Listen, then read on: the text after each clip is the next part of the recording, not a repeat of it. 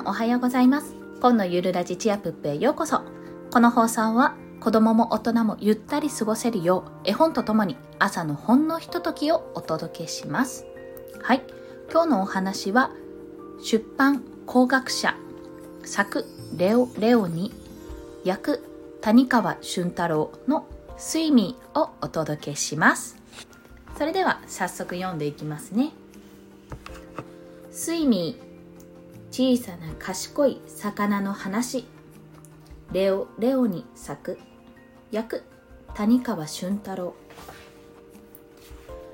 広い海のどこかに小さな魚の兄弟たちが楽しく暮らしていた。みんな赤いのに一匹だけはカラス貝よりも真っ黒。でも泳ぐのは誰よりも早かった。名前はスイミー。ところがある日恐ろしいマグロがお腹を空かせてすごい速さでミサイルみたいに突っ込んできた。一口でマグロは小さな赤い魚たちを一匹残らず飲み込んだ。逃げたのはスイミーだけ。スイミーは泳いだ。暗い海の底を。怖かった。寂しかった。とても悲しかった。けれど海には素晴らしいものがいっぱいあった。面白いものを見るたびにスイミーはだんだん元気を取り戻した。虹色のゼリーのようなクラゲ。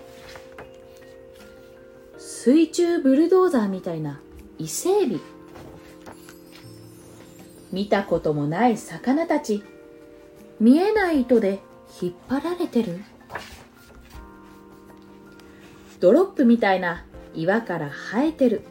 昆布やわかめの林。うなぎ。顔を見る頃には尻尾を忘れてるほど長い。そして風に揺れる桃色のヤシの木みたいなイソギンチャク。その時岩陰にスイミーは見つけた。スイミーのとそっくりの小さな魚の兄弟たち。出てこいよ。みんなで遊ぼう。面白いものがいっぱいだよ。ダメだよ。小さな赤い魚たちは答えた。大きな魚に食べられてしまうよ。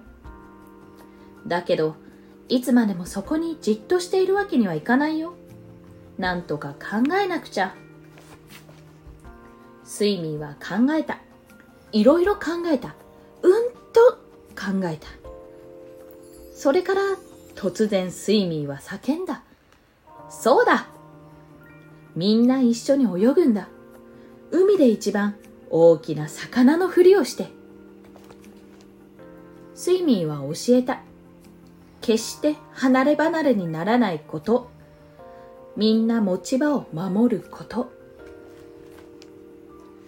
みんなが一匹の大きな魚みたいに泳げるようになった時スイミーは言った僕が目になろう。朝の冷たい水の中を昼の輝く光の中をみんなは泳ぎ大きな魚を追い出した。おしまい。はい。いかがでしたでしょうか？レオレオニーさんも有名ですけどもスイミも有名だと思いますが私がですね小学校の頃はよくこのスイミーが学芸会で使われてましたね。ななかなかね思わせるところがある一作だと思います。それでは今日もお聴きくださりありがとうございました。コンでした。ではまた。